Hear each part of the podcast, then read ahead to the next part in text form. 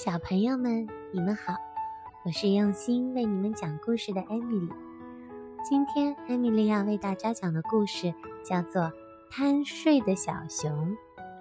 小熊为什么会贪睡呢？我们一起去听故事吧。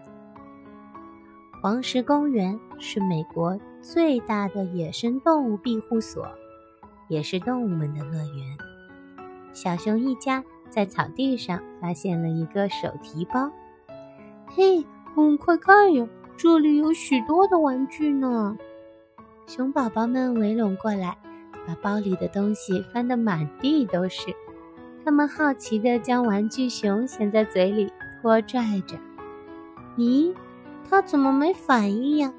小熊们很快对玩具熊失去了兴趣。熊宝宝们来到黄石河边。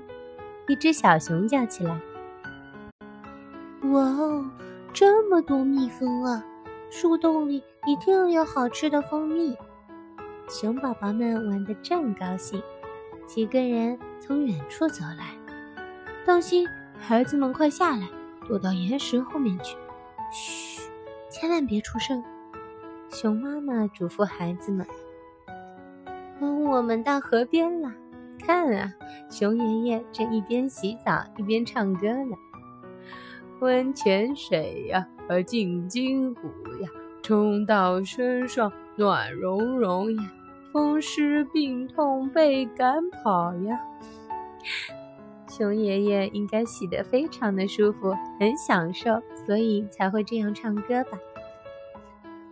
小熊，你们今天在上捕鱼课吗？一只河狸好奇地问：“是呀，我们得在入冬前把自己养得胖胖的。”熊宝宝回答：“哎呀，肚皮吃的都快撑爆了，真想睡一会儿呀！”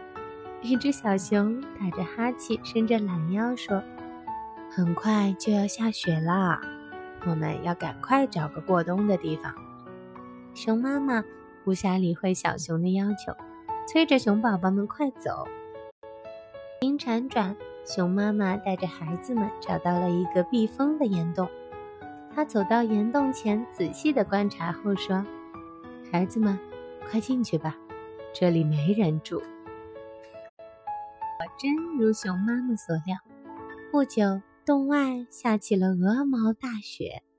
一只小熊得意地说：“我们吃了那么多东西。”既扛冷也扛饿，熊妈妈和孩子们依偎在一起，蜷在树枝搭成的床上睡着了。